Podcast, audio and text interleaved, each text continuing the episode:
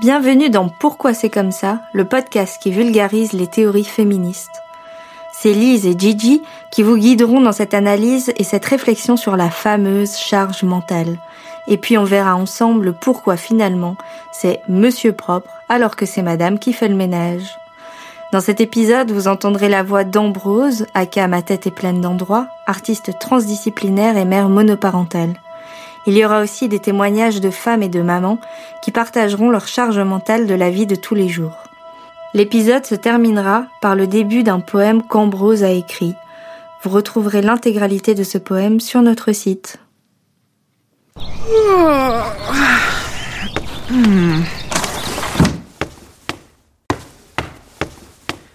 Oh, l'assiette est sale depuis hier. Oh, Je me fais un café. Je fais un petit coup le plan de travail, je passe le balai. Donc c'est à quelle heure la réunion déjà? Oh, je prévois une grosse journée aujourd'hui. D'ailleurs, c'est bientôt l'anniversaire de sa mère. J'espère qu'il a pensé à lui acheter un cadeau. Est-ce que c'est le jour des poubelles aujourd'hui? Ok, bon, euh, je vais m'habiller. Oh merde, j'ai plus de pantalons propres. Ok, je fais partir une machine à laver. Heureusement que j'ai pensé à racheter du produit lessive hier. J'espère qu'il va penser à sortir le chien aujourd'hui. Bon, je lui laisse un petit mot. Il faut pas que j'oublie de réserver les tickets pour notre week-end amoureux. je le sens super distant. Je me prendrai bien un petit bain ce soir. Est-ce qu'il a payé la facture d'eau? Zut, la deadline pour l'inscription au cours de natation est passée. Dommage. Je vais écrire aussi sur la note de se rappeler d'aller chercher la commande à la pharmacie. J'aurai pas le temps. Ah Il est 8h20 Je suis en retard. Oh non, mon café a brûlé. Merde. Euh, chérie, tu sais où est mon t-shirt orange par hasard?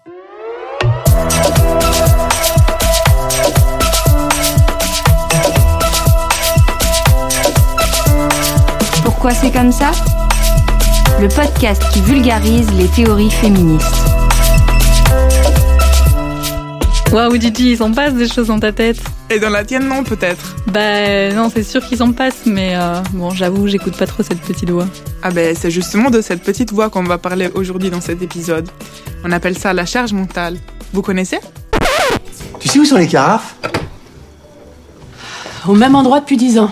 Ah La charge mentale, bah, c'est quelque chose qui peut être défini comme un espèce de bruit envahissant de pensée qui permet de s'occuper des besoins de tout le monde dans le foyer. Cette charge mentale, elle est souvent, au sein des foyers, dédoublée par la charge émotionnelle. La charge émotionnelle, c'est l'anticipation des besoins et des envies de l'autre, qu'ils soient matériels ou psychologiques. En gros, faciliter la vie d'une autre personne, sans qu'elle ait besoin de le demander. C'est donc prendre soin de son ou sa partenaire, des enfants, des amis, mais aussi des personnes âgées ou des personnes handicapées dans la famille ou dans ses proches. Par exemple, dans une fratrie, on a tendance à observer que ce sont les femmes, les sœurs, quoi, qui s'occupent majoritairement de cette tâche. C'est ce qu'on appelle le care, le soin en français. C'est travailler en dehors de la maison et en même temps s'occuper de la maison, des vacances, des courses, des factures, des animaux, du voisinage, de la planète, des amis, des collègues, de la santé physique, mentale et. Ah C'est faire passer le bien-être des autres au même niveau, si pas avant le nôtre. Cela signifie avoir un travail rémunéré, reconnu, validé d'un côté, et un travail gratuit, invisible, sous-estimé de l'autre. Parce que tout ce travail de care, cette charge émotionnelle et cette charge mentale, sont complètement invisibles. À fond. Et en fait, comme c'est pas visible, bah on leur accorde pas de valeur. Alors qu'en vrai, il s'agit d'un travail à part entière parce que ça profite à notre entourage et du coup, ça produit de la valeur réelle. C'est pour ça qu'on va voir les hommes s'attaquer à des tâches visibles et donc valorisantes, comme, euh, je sais pas, construire une étagère ou peindre un mur. Et pour ça, on va les féliciter. Alors qu'une femme euh, qui va veiller à, je sais pas, mettre les essuies à laver ou euh, aérer euh, la pièce pour euh, créer un environnement plus sain et moins malade, bah ça, on se rend pas très compte. Et personne la félicite pour. Vous avez l'étoffe d'une mère de famille. Je peux vous poser une question, Hubert? Bien sûr. Vous me diriez tout ça si j'étais un homme? Vous savez, les hommes sont rarement des... des... mères de famille.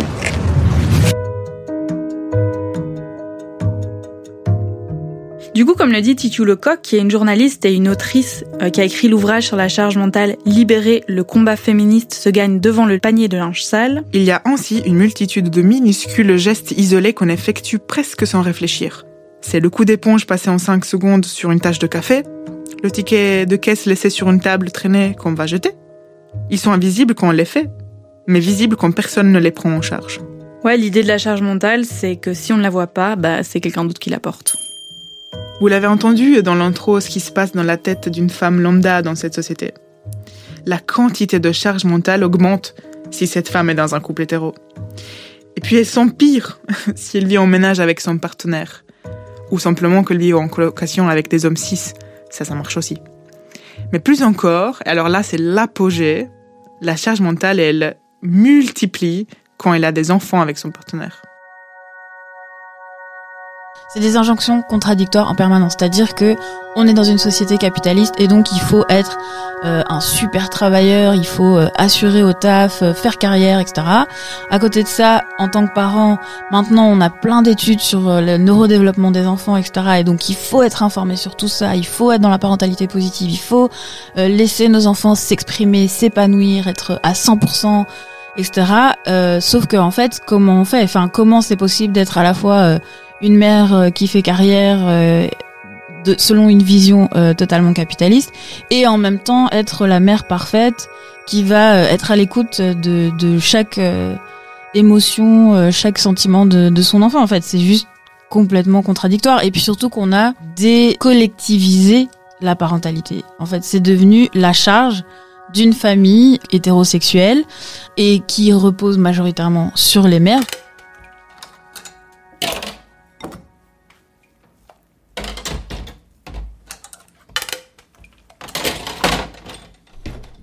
Juste pour la petite histoire, le terme charge mentale est apparu dans les années 80 grâce à Daniel Kergot, sociologue féministe matérialiste, qui a utilisé ce terme pour la première fois dans le milieu hospitalier. Il voulait revendiquer les capacités de travail des infirmières femmes comme étant des véritables compétences et non comme une nature euh, soi-disant féminine qui soi-disant euh, les prédisposait aux soins. Et en fait, le féminisme matérialiste lui soutient la théorie que la question du travail est à la base des inégalités entre les hommes et les femmes. Bah, un peu comme la classe sociale pour Marx. Mais du coup, dans le cas des classes de genre, la classe des hommes exploiterait le travail gratuit des femmes, comme le soin, le nettoyage, etc. Ce travail qu'elles fournissent au sein de la maison et ailleurs. Les inégalités et les discriminations de genre seraient en partie dues à cette structure.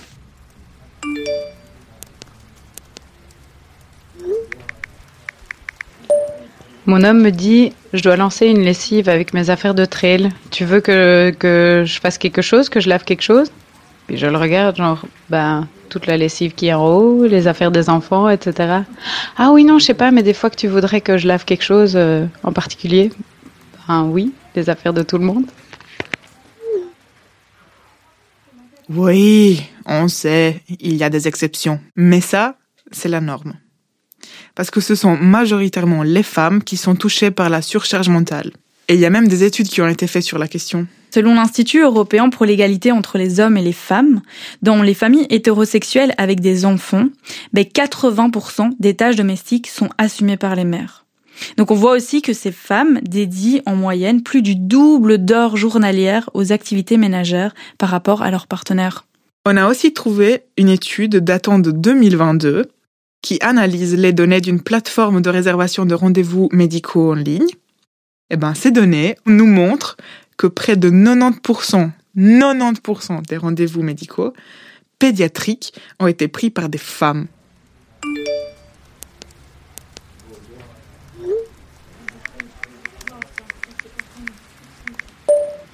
Le linge est plié, trié, bien rangé dans un panier et le panier est déposé devant l'escalier pour que le prochain qui monte monte le panier à linge. Et c'est bizarre comme monsieur arrive à escalader le panier, passer au-dessus et quand je l'interpelle, je dis "Eh, tu montrais pas le panier? Il fait "Ah, euh, j'avais pas vu." La charge mentale se décline sous plusieurs formes et ça ne s'applique pas seulement aux couples hétéros. Non, parce que, euh, comme on l'a déjà dit, c'est la société tout entière qui attend des femmes qu'elles soient en charge des tâches domestiques. Et en, plus, tout ce qui concerne le soin et les relations familiales.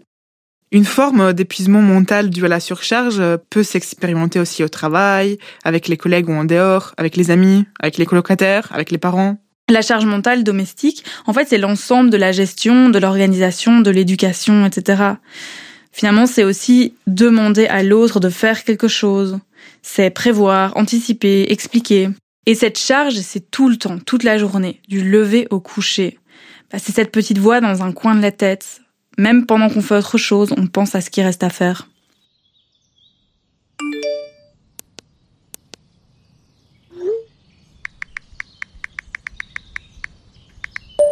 Alors pour moi, la charge mentale, c'est quand il s'insurge qu'un ami vivant en couple ne connaît pas le prix de leur loyer, alors que lui-même, euh, donc euh, mon partenaire, ne connaît pas euh, le montant des factures que l'on paye liées à notre loyer, l'assurance, l'électricité, le gaz, tout ça. Pour les couples avec enfants, pour revenir à cette question, cette charge vient s'empirer. Parce que l'arrivée des enfants met en lumière des inégalités qui étaient même pas visibles. En ce qui concerne les tâches parentales, tout comme les tâches domestiques dont on a déjà parlé, les hommes ici aussi vont avoir tendance à accomplir des tâches qui sont plus valorisées, plus visibles, mais aussi plus ludiques, comme aller jouer au parc ou construire une cabane. Mais figurez-vous que trois quarts des tâches de soins, de trajet, de suivi scolaire, donc en gros toutes les tâches un peu plus chiantes quoi, elles sont portées par les femmes. Parce que tu penses, toi, à cette image-là de ta maman ou, ou de ta grand-mère qui, en fait, s'occupait de tout dans la maison? L'arrivée d'un autre être vivant dans un foyer, c'est déjà pas une mince affaire. ouais, c'est clair, tu parles de ton chien en disant ça? Oui, euh, exactement. Euh, pourquoi pas, en tout cas, parce que s'occuper de quelqu'un d'autre, ensemble, bah, ça permet de mettre en lumière, hum, disons, les différentes capacités de gestion de responsabilité. Bah moi j'ai pas de chien, mais par contre j'ai des colocs. Ouh là, oui, c'est vrai, c'est clair. Euh, hyper intéressant parce que la colocation aussi est juste un système de reproduction du vivre ensemble. La charge mentale est clairement présente là aussi, mais comme dans tous nos groupes. Les schémas de genre juste se reproduisent partout.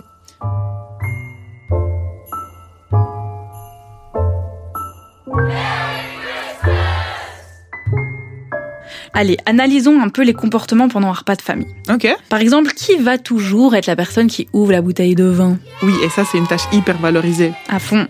Et qui, par exemple, va faire attention à ce que personne n'ait froid ou soit bien assis? Ah, ça c'est une tâche bien invisible. Mhm. Ou qui va faire en sorte que la table soit accueillante, bien décorée, qui va finalement en fait créer une ambiance de soins collectifs. Ah, invisible aussi. Mhm.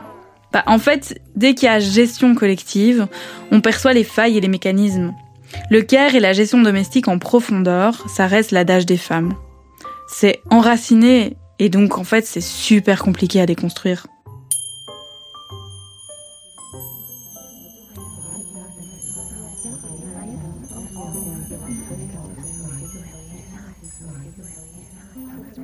Alors, on te voit venir là avec la phrase Oui, mais chez nous, euh, c'est pas comme ça. Ben évidemment, hein, euh, il faut comprendre qu'on parle d'un ensemble, d'un système. Comme Titu Lecoq le dit, dans un couple hétérosexuel, les hommes se perçoivent comme égalitaires dans les tâches de ménagère à la maison. Mais en réalité, ils ne font que un tiers de ces tâches, là où les femmes en font deux tiers. Et même dans ces tâches effectuées, en fait, elles ne sont effectuées qu'à un tiers. Bon, prenons un exemple. On imagine, il passe la serpillière. Mais le seau avec l'eau sale dedans, bah ça, il reste là dans le salon. Bon, bah allez, disons qu'il a quand même vidé le seau avec l'eau sale dedans. Hmm. Mais est-ce qu'il a nettoyé la serpillière Ou est-ce qu'il a noté dans la liste des courses qu'il fallait racheter du produit pour laver le sol? Hmm. Mais surtout, est-ce qu'il a fait tout ça sans qu'on ait dû lui rappeler? Ouais, c'est donc pour ça que c'est un homme, monsieur propre, qu'on voit fièrement avec ses gros biscottos sur le produit, mais qu'en réalité, dans l'ombre de l'image, bah, c'est madame qui fait le ménage. Nous, on vient aussi vous apporter une très bonne nouvelle. Et la bonne nouvelle, c'est que c'est pas quelque chose d'inné, tout ce travail de soins. C'est juste le simple résultat d'une socialisation genrée. Mais t'avais qu'à demander Mais, mais demander, c'est pas apprendre. Ce qu'on veut, ce qu'on voudrait en tout cas, c'est une réelle prise de responsabilité. Emma le dit dans sa BD. Quand le partenaire attend de sa compagne qu'elle lui demande de faire les choses, c'est qu'il la voit comme la responsable en titre de ce travail domestique. Ouais, lorsque les rôles de gens s'installent, on va voir d'un côté une chef et de l'autre côté un exécutant, ou parfois même pire, un aidant. Oui, et euh, la phrase euh, Tu me dis si t'as besoin d'aide », même si ça part d'une bonne intention, euh, on imagine bien, mais ce n'est pas ça, prendre la charge mentale de l'autre. Non, c'est même une forme de refus de prendre la charge.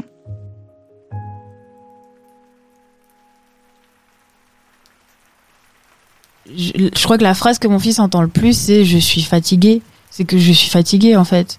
Et ça, ça me rend super triste euh, parce que ouais, parce qu'il mérite mieux que ça en fait. Mais en même temps, j'ai aussi cette euh, conscience que ben je peux pas faire plus que ce que je fais déjà. Et donc c'est un peu aussi accepter en fait les conditions, c'est ça. Et donc faut faire avec. Alors le truc euh, un peu chiant avec cette charge mentale, c'est que elle a déjà des conséquences sur la santé mentale et physique. Perte de sommeil, problèmes de concentration, fatigue, dépression, perte de libido et je m'en passe. Mais surtout, elle a aussi des influences sur nos choix de vie. C'est à cause de ça, entre autres, bah, que découle le fameux temps partiel, qui en fait est opté majoritairement par des femmes. D'ailleurs, on l'appelle le temps partiel subi. Du coup, cette charge mentale, ça impacte aussi les conditions matérielles des femmes, parce que ça les rend économiquement plus précaires. Là où on veut arriver, c'est que c'est un sujet politique, la charge mentale. Et du coup, une des solutions politiques qui est proposée maintenant par plusieurs chercheurs ou chercheuses, bah, c'est justement la réduction du temps de travail, mais ça pour tout le monde.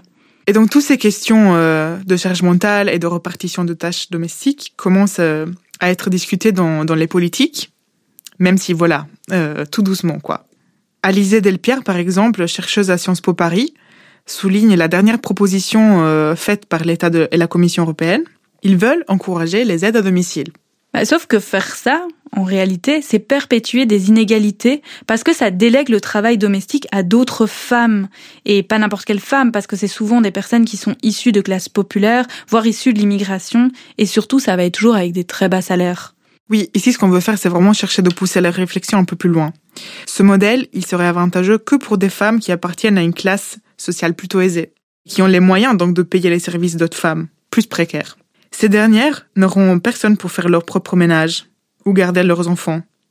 Mais est-ce que les aides à domicile donc favorisent vraiment le partage des tâches? Il faut pas oublier que ce sont en majorité les femmes qui sont en charge euh, des démarches pour la recherche du nounou ou euh, de la femme de ménage. Et en général, c'est les femmes qui s'occupent de gérer les relations avec elles. Bon, en gros, valorisons le care, le soin, et cela individuellement et collectivement. Ça passe par le social, ça passe par la société.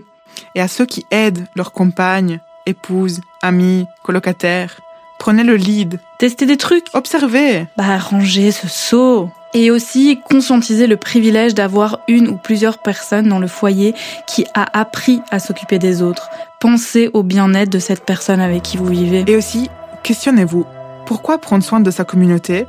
Que ce soit la famille, les amis, les colocs, les parents, les grands-parents, les sœurs, les frères, les voisins, n'est pas valorisé. S'assurer du bien-être individuel et collectif, prendre soin de la santé mentale, physique, sociale, prendre soin des vivants, de la nature, pourquoi ça serait pas tout aussi noble qu'un travail productif? Mais oui, parce que finalement, tout ça, c'est ce qui nous permet de vivre, et non pas juste de survivre.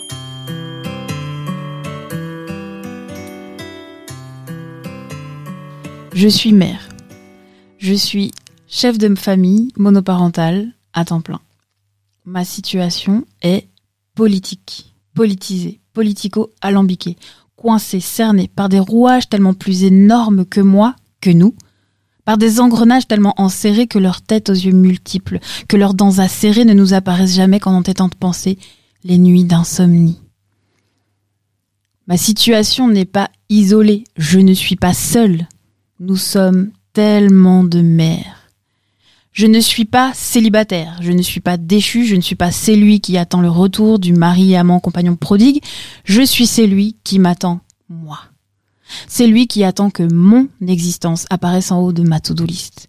C'est lui qui passe après le rôle de mère, après les finances, les traumas, les procédures pour gratter les miettes que le système consent à me faire gagner dans la sueur et l'angoisse, après les désirs, rancœurs et autres frustrations du père, l'homme cis, qui a eu le choix, lui, de jouer son rôle quand les étoiles sont alignées, que le temps n'est pas trop humide, que la journée n'a pas été trop dure, que les finances ne sont pas trop douloureuses, que la nuit n'a pas été trop arrosée, que l'homme cis, le père, l'homme cis qui a le choix, qui a le privilège de l'insouciance parce qu'il est homme cis, parce qu'il est père. Moi, je suis celui à qui l'on dit qu'elle est femme, parce que je suis mère. Je suis celui qui ne peut pas être artiste, ami, amant, amante, adelphe, amoureuse. Parce que je suis mère. Je suis celui qui ne peut pas être genderfuck, trans, non-binaire, lesbienne. Parce que je suis mère. Parce que je suis celui à qui l'on dit qu'elle est femme.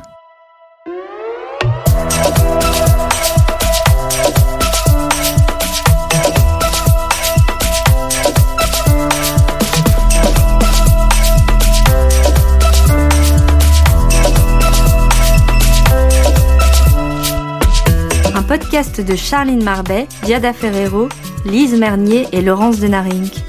Produit par Corps Écrit et Supernova Film Lab. Avec les soutiens de l'Institut pour l'égalité des femmes et des hommes, de la politique fédérale de l'égalité des genres, de la Fédération Wallonie-Bruxelles et de la Loterie nationale. Réalisé par Laurence Denaring, écrit par Charline Marbet, Diada Ferrero et Lise Mernier. Prise de son et musique originale, Loïc Le Foll.